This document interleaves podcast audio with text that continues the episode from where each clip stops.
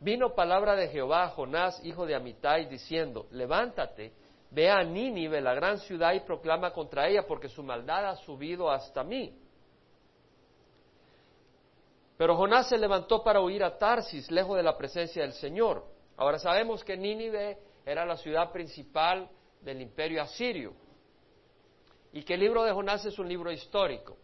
Leímos que el Señor en el libro de Mateos, de Mateo, dice generación malvada y adúltera que busca una señal y no se da ninguna otra señal excepto la del profeta Jonás, porque así como el hijo, como Jonás estuvo en, en el vientre del monstruo marino, así el Hijo del Hombre estará tres días y tres noches en el centro de la tierra, como Jonás estuvo tres días y tres noches en el vientre del monstruo marino. Entonces el Señor habla de Jonás como una figura histórica y luego dice, hey, los ninivitas se levantarán con esta generación y los juzgarán porque eh, cuando Jonás predicó se arrepintieron y aquí hay algo más que Jonás. Entonces el Señor testifica que tanto Jonás como el arrepentimiento de Nínive, la ciudad de Nínive, con la predicación de Jonás son hechos históricos.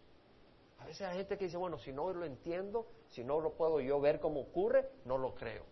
Pues entonces tu Dios es muy pequeño, nuestro Dios es muy poderoso y podemos creer. Y el Señor testifica. Y vimos en Segunda de Reyes, capítulo 14, cuándo fue el periodo en que vivió Jonás. En Judá estaba Amasías, que era rey, y en, el imperio eh, de Israel al norte estaba Jeroboam, segundo hijo de Joás, hijo de Joacás, hijo de Jehú. Y este rey reinó 41 años en el año 793 al año 753.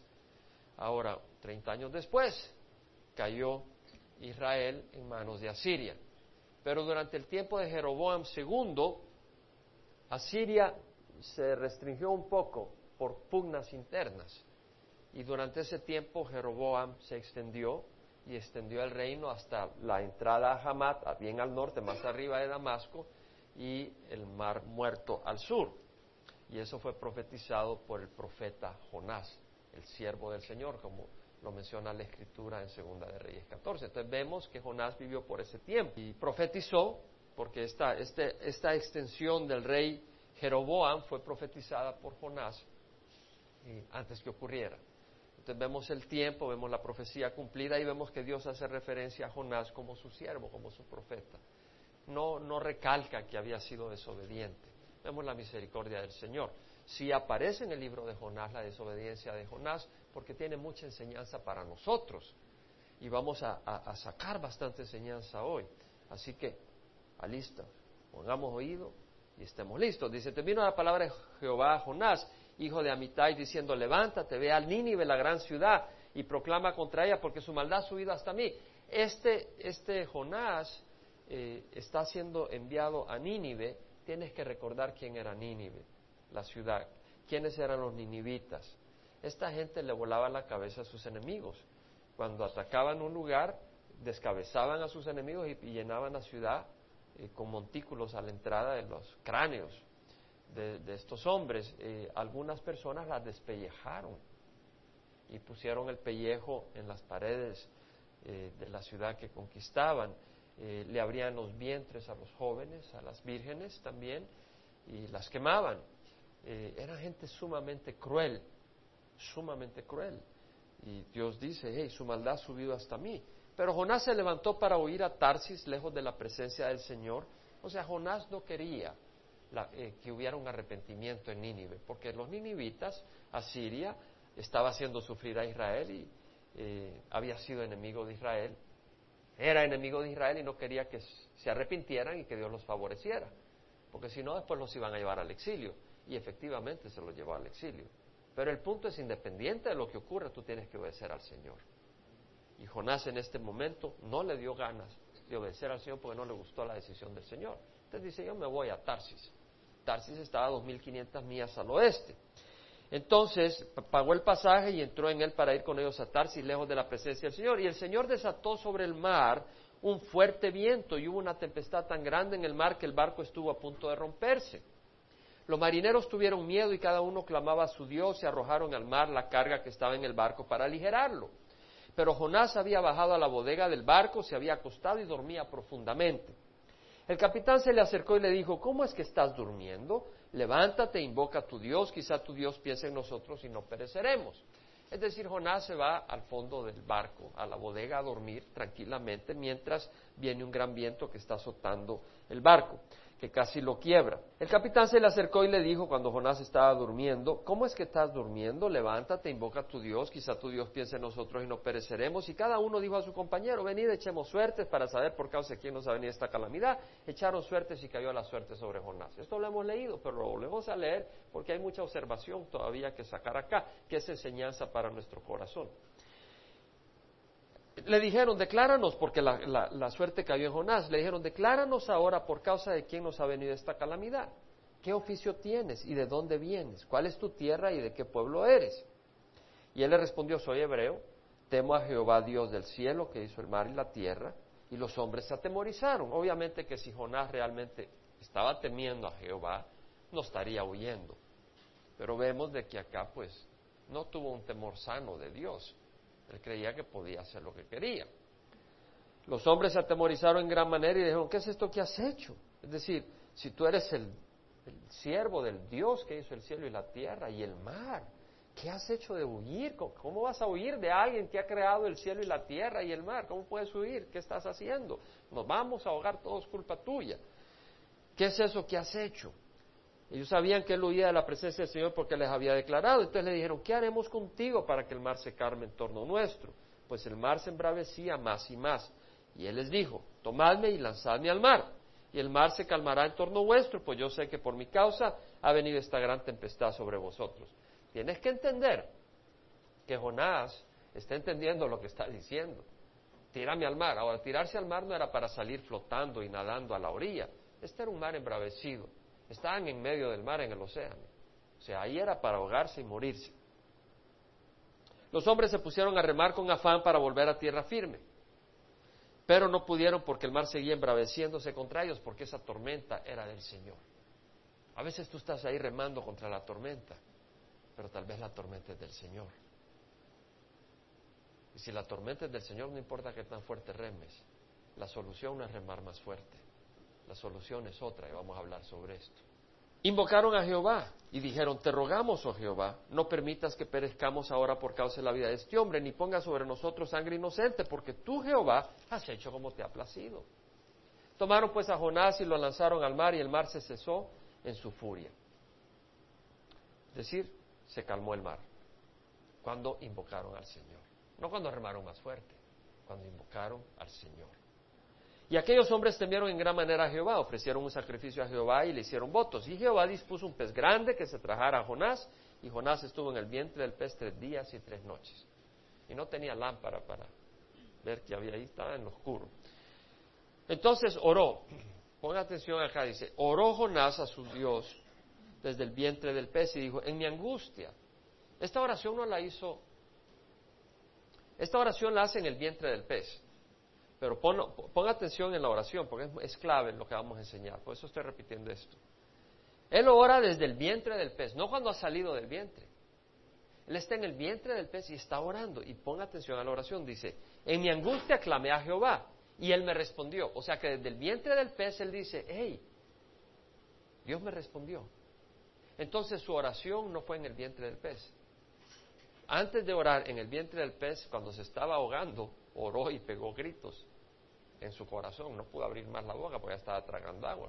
En su corazón dijo, Señor, sálvame. Y desde el seno del Seol, desde lo profundo del mar, pues estaba muriendo, pedí auxilio y tú escuchaste mi voz. ¿Por qué? Porque ahora él está en el vientre de la ballena y dice, tú escuchaste mi voz, me has rescatado. Pues me había echado a lo profundo, en el corazón de los mares, y las corrientes me envolvió. Todas tus encrespadas olas y tus ondas pasaron sobre mí. Entonces dije, he sido expulsado delante de tus ojos. Sin embargo, volveré a mirar hasta tu, santo templo. Me rodearon las aguas hasta el alma, es decir, el alma es simbólico de la vida. El gran abismo me envolvió. El abismo es el, el mar. Las algas se redaron a mi cabeza, descendí hasta las raíces de los montes, es decir, Jonás se venía cayendo ya, ahogándose.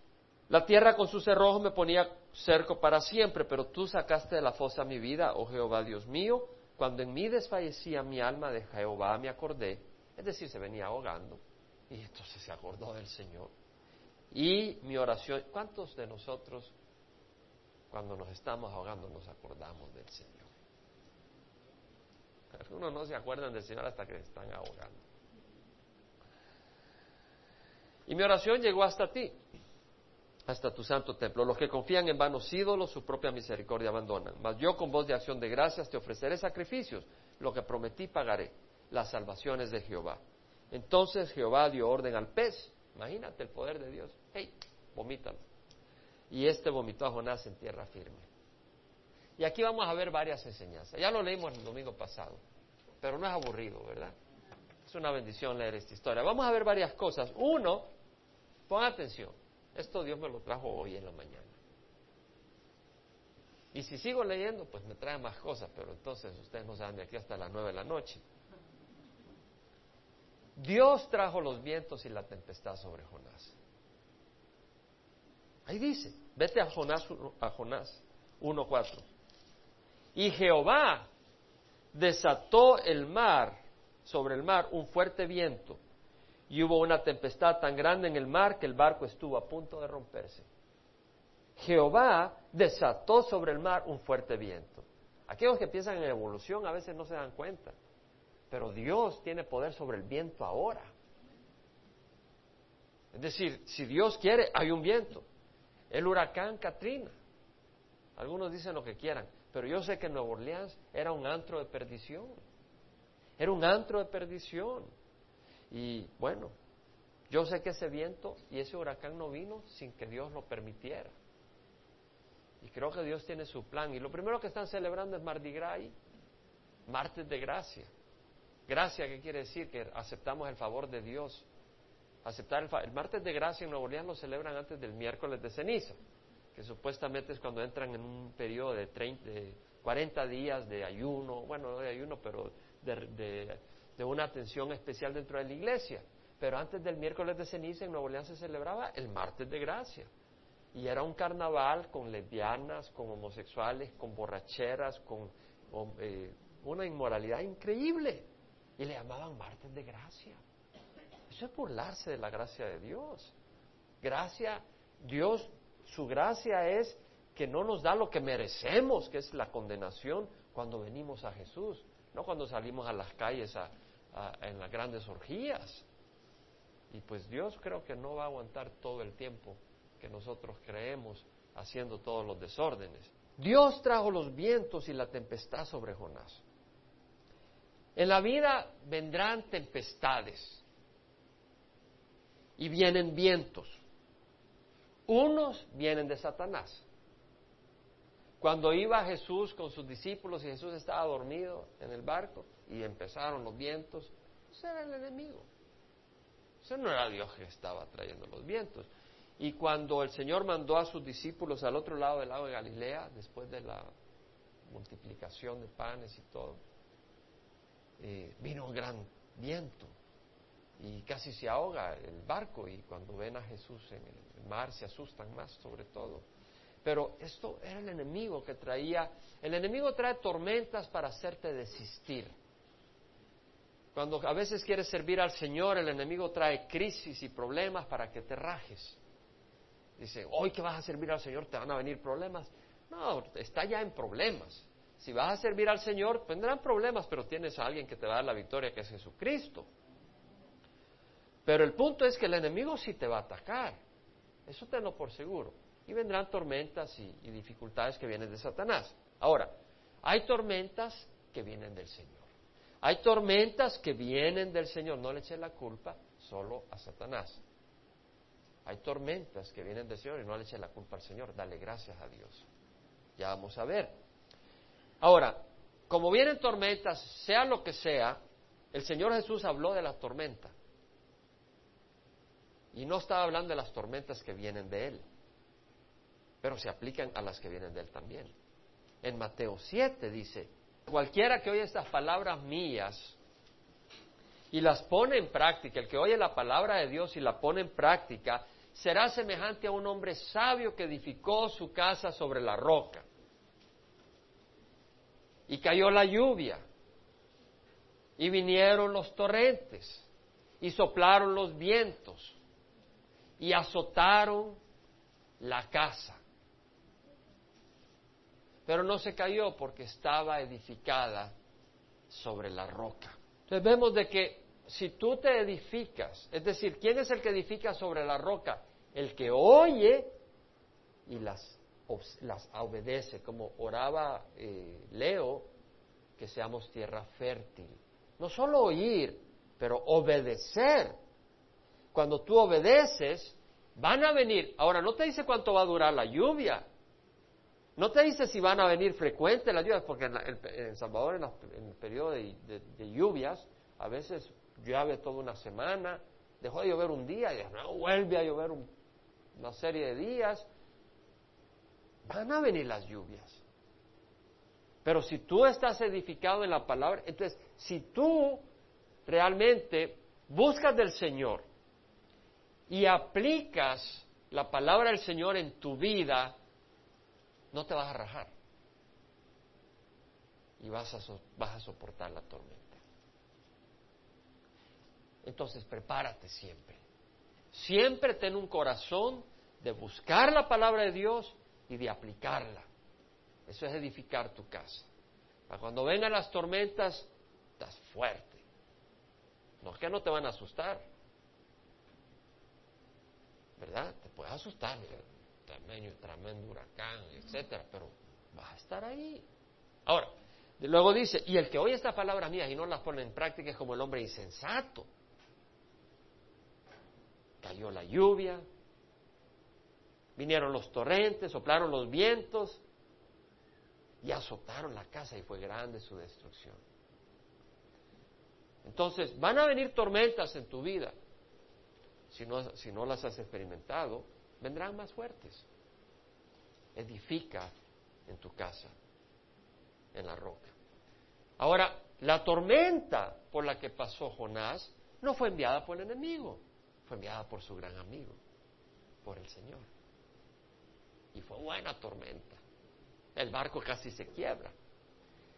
¿Sabes qué hizo la gente cuando empezó azotar la tormenta y el barco se movía como cajita de fósforo en un mar.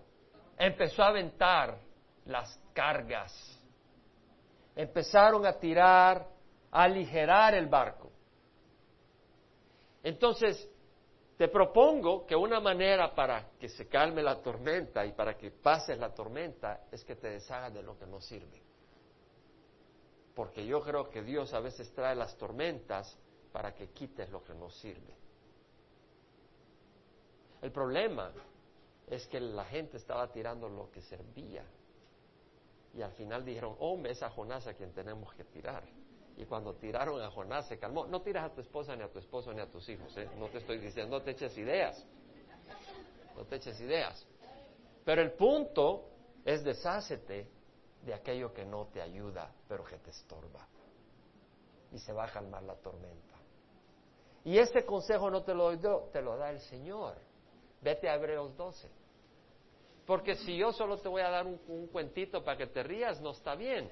Pero si te ríes, pero la cosa viene del Señor y entra la cuchilla por la barriguita y te está riendo, pero el Señor te está hablando, pues gloria a Dios. Vete a Hebreos 12. Por tanto, puesto que tenemos en derredor nuestro tan gran nube de testigos, despojémonos también de todo peso y del pecado que tan fácilmente nos envuelve y corramos con paciencia la carrera que tenemos por delante. Despojémonos del peso. Ahora, el peso no está hablando de que te pongas en dieta, aunque si lo quieres hacer y te cae bien, está bien, ¿verdad? Pero estamos hablando de otro tipo de peso, ¿verdad? No empieces a darle golpes a tu esposo o a tu esposa o a tus hijos, no estamos hablando de eso. Estamos hablando del peso espiritual. Puesto los ojos en Jesús, el autor y consumador de nuestra fe, quien por el gozo puesto delante de él soportó la cruz, menospreciando su vergüenza y se ha sentado a la diestra del trono de Dios. Entonces, despojémonos de lo que no sirve. no solo lo que nos sirve, sino que es de tropiezo. No solo que es de tropiezo, sino que nos envuelve y nos enmaraña. ¿Por qué no vas a Gálatas para ver unos ejemplos específicos? Poquito atrás, Gálatas capítulo 5, versículo 19. Las obras de la carne son evidentes, las cuales son inmoralidad. Tal vez tú estás viendo alguna cosa que no es sana. Y hay tormenta. Y tú estás tirando otras cosas. ¿Verdad? Eh, tal vez eh, dice, bueno, voy a ser más generoso en la iglesia. Pero no estás tirando la carga que tienes que tirar. Sé generoso, está bien. Dices, hey, voy a tirar esta carga. Pero no estás tirando la que tienes que tirar. Tira la Playboy. Tira esas revistas. Inmoralidad, impureza, sensualidad. Ahí andas una minifalda. Tírala. Úsala de pañuelo. Pero no la uses para, para cubrirte. Porque la sensualidad es pecado. No el que te vistas decente y que te vistas agradable. No quiere decir de que la mujer no se vista bien pero que se vista. Luego dice idolatría, ¿verdad? ¿Cuál es tu ídolo? Puede ser un ídolo físico y puede venir tormentas porque el Señor quiere que suelten las cosas físicas, porque Dios no es de hierro, ni de oro, ni de plata, para que lo adores en un ídolo. Pero puede ser riquezas, otras cosas que vuelven tu ídolo. O enemistades o hechicería. Y, no sueltas eso. O enemistades y tú dices, bueno, eh, pero esa carga no la tiras. Y andas de enemigo o de enemiga. Y no sueltas eso. Y ahí está el barco. Suéltalo. Pleitos, celos. Andas con celos. Suéltalo. Ahora, por supuesto, ¿verdad? Que si las cosas son claras, pues, pues es lógico, pero estoy hablando de los que no son, o que son envidias, enojos, rivalidades, disensiones, sectarismos, envidia, borracheras, orgías y cosas semejantes contra las cuales os advierto, como ya los he dicho antes, que los que practican tales cosas no heredarán el reino de Dios. Entonces vemos que hay que, hay que tirar la carga. Amén. Entonces tal vez Dios te habló. Tal vez Dios te habló de una área donde tú no estás obedeciendo y tienes que tirar esa carga. Y mientras tire las otras de nada sirve. Tira esa carga y se va a calmar la tormenta. Segundo, la desobediencia ciega. Esto lo vemos en el libro de Jonás. La desobediencia te ciega. Tremendamente. ¿Qué pasó con Jonás? ¿Qué es lo que dijo cuando estaban ahí, que venía la tormenta y se movía el barco de arriba abajo y se estaba quebrando? Habían descargado de todas las cosas. Pero ¿qué es lo que dice Jonás cuando le dicen, ¿qué haremos contigo para que el mar se calme? ¿Qué es lo que dice? Échenme al mar. Estaba desobediente. Es decir, yo prefiero morirme que irme a Nínive. Porque él podía haber dicho, ¿sabes qué? déjame pedirle perdón a Dios y el primer, a la primera isla que encuentren, ahí me dejan y agarro un barco de regreso para Nínive. Pero él no dijo eso, échenme al mar. Estaba bravo Jonás, estaba bravo, yo no voy para allá. Échenme al mar. La desobediencia ciega. El Señor dice en Proverbios, confía en Jehová con todo tu corazón. Uno dice, ok, está bien. Pero después dice, y no confíes en tu propio entendimiento. ¿Esa es una sugerencia o un mandato? Es un mandato. El Señor dice, confía en Jehová con todo tu corazón y no te apoyes en tu propio entendimiento. Está Proverbios 3, 5 a 7. Reconócele en todos tus caminos y Él enderezará tus sendas. Y 3, 7 no seas sabio a tus propios ojos. Teme a Jehová y apártate del mal. No seas sabio a tu propio. Ahora, quiero decirte que tú puedes andar en desobediencia en esta parte. Porque el Señor dice, confía en Jehová con todo tu corazón. Ahora, tú no puedes confiar en Jehová si no sabes quién es Jehová. Es decir, yo no puedo decirle a alguien, confía en Cristo, si no sabes nada de Cristo. Ahora, una vez tú conoces quién es Cristo y Dios te ha hablado y, has experimentado al Señor, puedes darles tu vida a Jesús. Y una vez le has dado tu vida a Jesús, tienes que confiar aún cuando no entiendas, porque ya sabes quién es Jesús, y ya sabes su amor y ya sabes su poder. Entonces tenemos que confiar en Jesús. Ahora, si tú dices, pero es que no entiendo, y ahí vas de necio, yo no entiendo esta situación, y ahí vas de necio, entonces tú quieres entender, y porque no entiendes, sigues ahí con una necedad para poder entender esta situación. Bueno, ¿y por qué es así la situación? ¿Y por qué esta cosa está pasando? ¿Y por qué esta persona así? Y el Señor dice, confía en Jehová, haz el bien y apártate del mal. Pero no, ahí está de necio. Yo quiero entender esta situación. Yo quiero conciliar esta situación con mi entendimiento. Y mientras no lo entiendes, ahí estás que se te chinan los dientes. Rechinan los dientes y se te achinan los ojos. Los dientes no se te achinan, se te rechinan los ojos se te llenan del enojo. Y ahí estás. ¿Y qué pasa? Cuando esto falla, empiezas a dudar del Señor. ¿Por qué empiezas a dudar del Señor? Porque quieres las cosas a tu manera. Y quieres poder entender, quieres estar en control. Estás entrando ya en desobediencia. Porque no estás soltando. Como que alguien dice, hey, suelta esa cosa caliente que te vas a quemar. No, yo aquí la tengo y te estás quemando. Yo no la suelto. Es mío. Y te estás quemando y te estás quemando. Bueno, llega un momento donde hay gente que hasta se suicida, ¿cierto? ¿Por qué? Porque no confiaron en el Señor. Y ya están ciegos y cometen tonterías porque están cegados, porque han caminado en desobediencia. O hay personas que en los celos llegan a asesinar al cónyuge. ¿Quién ha oído de personas que han asesinado a su cónyuge? Bueno, yo oí la historia de una pareja aquí en California, en Orange County, que ministraba el tipo y asesinó a su mujer. Y lo oí de gente que lo conocía, me contaron un poco más los detalles. Terrible lo que ocurrió. Asesinó. Ahora, ¿cuántos jóvenes que en lugar de obedecer a Dios se alimentan con cosas que no son sanas? Estoy hablando no cuerpo, sino del alma. Se ponen a ver películas que no les convienen, que estimulan la sensualidad, las hormonas, y, terminan desviados en su manera de ver las cosas. Luego ven a las mujeres como un objeto. No las pueden ver como una persona que son dignas de respeto, un complemento. Y eh,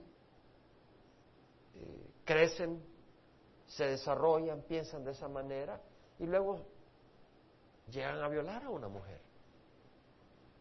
O terminan en la cárcel o terminan con una carga el resto de sus vidas. Yo recuerdo cuando estaba en Michigan, en Ann Arbor, teníamos amigos y todo, y un amigo un día llegó toda asustada, me quiso forzar el tipo. Un muchacho lo había querido, su amigo, su date. Obviamente no tenía el entendimiento de lo que es una relación, lo que es una mujer, lo que es una cosa sana.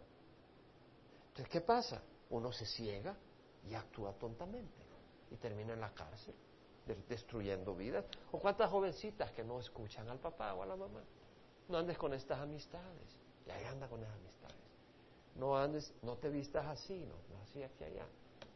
Se visten provocativas, salen sin nadie más, terminan embarazadas o con una enfermedad venérea, bajo el impulso que produce la misma desobediencia. Están desobedientes y Dios puede quitar la protección y son víctimas de sus mismos impulsos y luego lo pagan el resto de sus vidas. Cuando David desobedeció a Dios, estaba contemplando a Betsabé con solo saber que ahí estaba esta muchacha bañándose, ya hubiera puesto una cortina, le hubieran dicho, ¿sabes qué? Vamos a ponerte un techo, pero no quiero que te bañes ahí, porque yo te veo desde acá. Pero ¿qué hizo? Empezó a deleitarse con Betsabé. Claro que él era suficientemente inteligente, solo necesitó un segundo de tiempo para saber, uh, uh, esto no me conviene ver. Después del primer segundo, el primer segundo no fue culpa de él, el segundo sí. Ya el segundo era desobediencia. El tercero seguía la desobediencia, el cuarto mayor desobediencia. ¿Qué terminó haciendo? Se cegó. Betsabé estaba casada con uno de sus hombres militares más fieles y más valientes, Urias. ¿Y qué hace? La mandó a traer, se le olvidó que, no es que se le olvidó, sino que bajo el impulso que lo empezó a dominar porque se estaba cegando, la tomó como mujer, solo para tener un tiempo de sexo. Cuando salió embarazada, terminó matando a su esposo. Vemos lo que terminó pagando como resultado de esto. La espada no se apartó de la casa de David y pagó grandemente su error, grandemente. Entonces, cuando uno es cristiano y tú desobedeces, vas a pagar grandemente tu desobediencia. Y cuando estás caminando en desobediencia, salte de ahí, porque si no te vas a cegar. Y cuando te ciegas, haces las peores estupideces que puedes hacer. Si tú estás caminando en desobediencia, no te conviene, hermano. No te conviene, hermano. El temor a Jehová es el principio de la sabiduría. No de tener miedo, ¿verdad? Sino de un temor sano y santo. Y sí de tenerle miedo si estás del otro lado.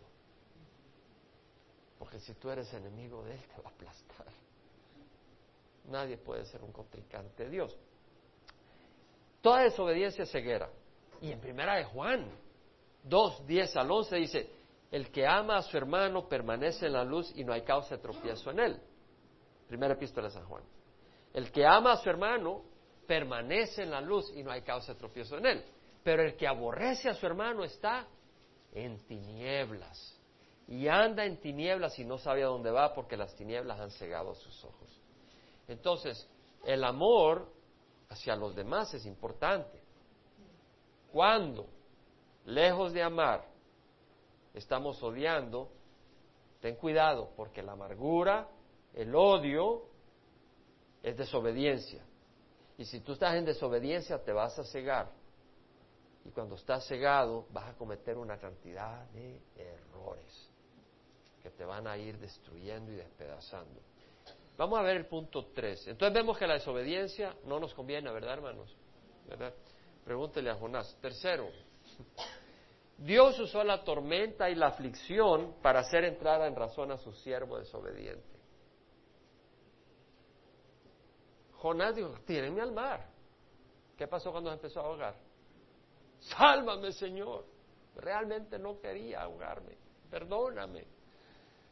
Es decir, a veces uno dice, cualquier cosa. Eh, ya te pones en el fuego de la cosa y ya dice, no, no, no, I didn't mean it. Realmente no, no era yo quien lo quería decir. Entonces Dios usa la tormenta para hacer razonar a sus siervos. Satanás usa la tormenta para destruirte. Pero Dios va a usar la tormenta para que entres en razón. El Salvador pasó una guerra civil violenta.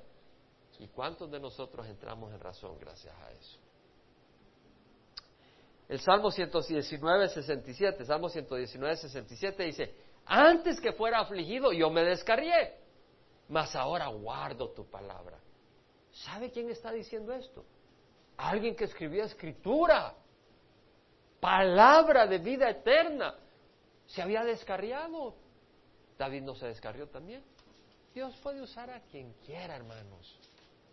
Por supuesto que si nosotros obedecemos nos va a ir un poco más suave la, la navegada por el mar. Pero dice, antes que fuera afligido yo me descarrié, mas ahora guardo tu palabra. Es decir, la, es, la tormenta, la aflicción, lo hizo entrar en juicio. Y luego es el 67, Salmo 119, 67. El 71 dice, bueno es para mí ser afligido para que aprenda tus estatutos.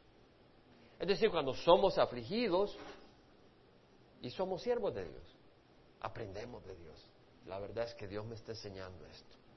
Y el tercero, en el versículo 75, el mismo Salmo, hace un salto todavía más alto. Dice, yo sé Jehová, que tus juicios son justos. Es decir, me tiraste al mar porque de veras hiciste bien. Y en tu fidelidad me has afligido. Es decir, tu amor trajo tormenta a mi vida. Porque tú no querías que yo sea una vergüenza para el reino de los cielos, desperdicie mi vida, me agarraste con una buena tormenta a tiempo para poder usar mi vida para tu gloria. Dios disciplina a los suyos. En Hebreos 12, ¿se acuerdan que fuimos a Hebreos? Vamos a Hebreos 12 de nuevo. Versículo 5 dice, además habéis olvidado la exhortación que como a hijos se os dirige, una exhortación de Dios a sus hijos, como hijos. Hijo mío, no tengas en poco la disciplina de Dios. Es decir, tú puedes despreciar la disciplina de Dios. Yo hago lo que me da la gana y a mí qué. Y te vienen los problemas, pero ahí sigues de necio. Tienes en poco la disciplina del Señor. O te pueden desanimar. Wow. Mira la tormenta que me envió el Señor. Ni te desanimes al ser reprendido por Él, dice. No te desanimes. No te desanimes. Porque el Señor al que ama, disciplina. Y azota a todo el que recibe por su hijo. Es por vuestra corrección que sufrís. Dios os trata como a hijos, porque ¿qué hijo hay a quien su padre no discipline? Qué bueno saber que cuando hay disciplina es porque Dios nos ama. ¿Qué es lo que decía el salmista? En tu fidelidad me has afligido.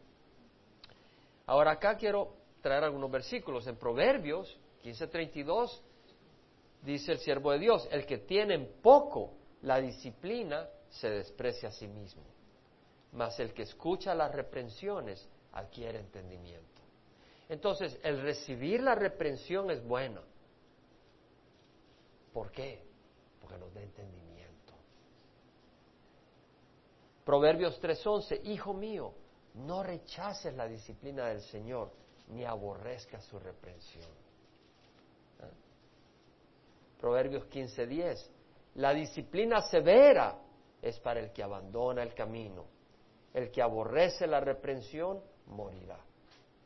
Es decir, está bien, tú desobedeces, tú tomas en poco la, la reprensión del Señor. ¿Qué hace el Señor? Un poco más fuerte. Un temblorcito nivel 4 en la escala Richter, ¿verdad? Entonces, seguimos bailando. Viene otro 5, mm, pero sigue en la, viene otro 6. ¿Hasta cuánto lo quieres? ¿8? ¿9? Si eres hijo de Dios, le va a subir. Le va a subir porque Él no quiere que pierdas tu vida. Entonces es sabio. Dios disciplina a lo suyo, no, no te desanimes. Ahora, Vamos a ir a 1 Corintios 11. Pablo le escribe a la iglesia de Corintio que cuando se reunían para celebrar la cena del Señor, que partían el pan, tomaban el vino para recordar la muerte y, la, de Jesús en la cruz, su vida que entregó por nosotros, se reunían y llevaban su comida, llevaban su lonchera. Y uno llevaba sus chuletas ahumadas, y otros llevaban una tortillita. Y unos pero comían, pero felices, y otros estaban muriendo de hambre. Y era un desorden, y, y después cada uno comía a su hora, sin, sin esperar unos por otros, sin hacer las cosas en unidad y en amor. Pablo les manda a reprender.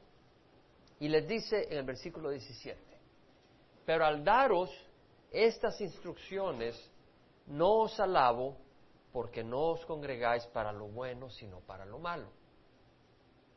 Porque cuando se reunían, unos en la gran comilona y otros no, ni, siquiera decían, hey, coma. Y, cuando celebraban el pan y el vino, hey, ¿sabes, qué es la, ¿sabes lo que es la Santa Cena? Es recordar que Jesús murió en la cruz, no es de comer ahí. Pásame la chilito. No se trata de eso. Por eso cuando aquí celebramos la Santa Cena, no es, hey, un pancito, un poco de vino. No es eso. Recuerda lo que estamos haciendo. Pero entonces Pablo dice, hey, cuando se reúnen no es para lo bueno, sino para lo malo. Ahora dice en el versículo 27, el que coma el pan o beba la copa del Señor indignamente, será culpable del cuerpo y de la sangre del Señor. Es decir, el que coma el pan en la Santa Cena y, tome el vino indignamente, sin reconocer que el cuerpo y la sangre de Jesús, mira, será indignamente, perdón, será culpable de la, del cuerpo y de la sangre de Jesús, o sea, de haber sacrificado a su Señor. Tú no quieres tener esa culpa, aunque todos somos culpables, porque Él murió por nuestros pecados, pero aquí está hablando de volver a sacrificar. Por tanto, examínese cada uno a sí mismo y entonces coma el pan y beba de la copa. Porque el que come pan y bebe sin discernir correctamente el cuerpo del Señor, come y bebe juicio para sí. Por esta razón hay muchos débiles y enfermos entre vosotros y muchos duermen, es decir, muchos mueren. Es decir, en la iglesia de Corintio había muchos enfermos porque estaban comiendo el pan y bebiendo la sangre del cuerpo de Cristo sin reconocer que era el cuerpo de Cristo. Y Dios les trajo enfermedad. De hecho, algunos Dios les quitó la vida. Pero si nos juzgáramos a nosotros mismos, no seríamos juzgados. Pero si somos juzgados, el Señor nos disciplina para no ser condenados con el mundo. Es decir, lo que dice Pablo es, si nosotros nos juzgamos lo que estamos haciendo, no vamos a ser juzgados por el Señor. Pero si somos juzgados por el Señor, es porque Él nos está disciplinando para que no seamos condenados con el mundo. Es decir, si verdaderamente eres cristiano, no porque sigues unos ritos, si verdaderamente le perteneces al Señor, Él puede hasta quitarte la vida para salvar tu alma. Porque dice para no ser condenado, si realmente le perteneces. El Señor no va a permitir que sus vasos sean vasos de deshonra. Que sus vasos sean vasos para traer deshonra al Señor. Que algo me impresionó tremendamente. Jonás era un hombre de gran fe. ¿Sabías eso? No, en serio. O sea, estudiando el libro, yo creí que iba a estudiar, yo agarré el libro Jonás porque creí que en dos domingos lo íbamos a cubrir, pero nos está tomando un poco más. Jonás es un hombre de gran fe. Póntete a pensar, si yo me estoy ahogando en medio del mar, yo no le diría a Dios, sácame. Yo le diría, Señor, perdóname, recíbeme en el cielo. Póntete a pensar, si te tiran en medio del mar, y, en un barco, porque tú eres la causa del problema y andas desobedeciendo a Dios, y te tiran en medio del mar y te empiezas a ahogar, ¿quién de ustedes diría, Señor, sácame de acá? Yo diría, Señor, perdóname y recíbeme en tu seno. Pero Jonás dijo, sácame de acá. Tú, hombre de fe, ¿cómo pensar que Dios lo iba a sacar de allá? En medio del mar. Se requirió una gran. Jonás era un hombre de gran fe. Señor, sácame. Y el Señor le mandó un tiburón, una ballena. Ahora, ¿quién de ustedes cuando dice Señor, sácame? Y viene una ballena y dice, Dios me envió una ballena para salvarme. Dijo, Dios no me quiere vivo, ni el, mar no me ahogó, la ballena me trituró. Pero Jonás dijo, es lo que Dios usó para salvarme. Se requería una gran fe. Jonás era un hombre de gran fe. No solo eso. ¿Tú sabes por qué huyó Jonás a, Tarso? Póntete a pensar y, y realmente considerándolo pude entenderlo. Dios le estaba pidiendo a Jonás que fuera a Nínive. Ahora, tal vez no lo entiendes, te lo voy a poner en otros términos. Ponte que Dios te dice, quiero que vayas a Irán, donde son otros dioses que el nuestro. Y te vas a la capital, a la ciudad, y empiezas a recorrer, a decirle, arrepiéntanse musulmanes, si no Jesús va a destruir esta nación. ¿Quién de ustedes se atrevería a hacer eso? de irse ahorita a, Teherán, la capital de Irán, a decir, musulmanes, arrepiéntase, son sangrientos. están matando con bombas explosivas niños y todo. Arrepiéntase que Jesús, mi Dios, va a venir y arrasar con usted. ¿Quién de ustedes se atrevería a hacer eso? Y eso no fue lo que le asustaba a Jonás. De hecho, él creía que se iban a arrepentir. Y por eso no quiso ir. Era un hombre de gran fe. ¿Sabes qué? Debemos de tener fe en Dios. ¿Qué hizo Dios? Honró la fe de Jonás. Dios no le dijo, sí, cómo no, te ahogas por desobediente. Te perdono, pero te ahogas. No, lo sacó. Le mandó una ballena. Yo siempre he querido ver las ballenas, pero no de esta manera. Le mandó, le mandó una ballena para llevarlo a la orilla. Dice la Biblia, sin fe es imposible agradar a Dios. Porque es necesario que el que se acerca a Dios crea que Él existe y que es remunerador de los que le buscan. Y luego hay un versículo que me gusta mucho, primera de Juan 4:16. Nosotros hemos llegado a conocer y hemos creído el amor que tiene Dios para nosotros. Dios es amor y el que permanece en amor permanece en Dios y Dios permanece en él. Vamos a terminar en esta nota. Que Dios nos ama y que nosotros hemos llegado a creer y hemos conocido y hemos llegado a conocer y hemos creído el amor que Dios tiene para con nosotros. Dios es amor. Vamos a parar. Padre, si te hemos fallado, este es el tiempo para pedirte perdón y saber que tú eres amor. Y que nosotros hemos llegado a conocer y hemos creído el amor que Dios tiene para con nosotros. Dios es amor. Y el que permanece en amor permanece en Dios. Y Dios permanece en Él. Te damos gracias, Señor, porque nos amas y porque eres bueno y porque creemos en tu amor y creemos en tu perdón. Y a veces cuando viene la ballena creemos que viene la ballena a destruirnos y no. Tal vez estamos en una crisis y nos despiden del trabajo para más colmar las cosas, pero es la ballena que tú estás usando para llevarnos a la orilla donde está tu voluntad. Haz tu voluntad en nosotros, límpianos de toda maldad, limpia nuestra congregación de toda crítica destructiva y danos amor, porque tú eres amor. En nombre de Jesús, amén. Te damos gracias, Padre, por tu amor, te damos gracias por tu bendición.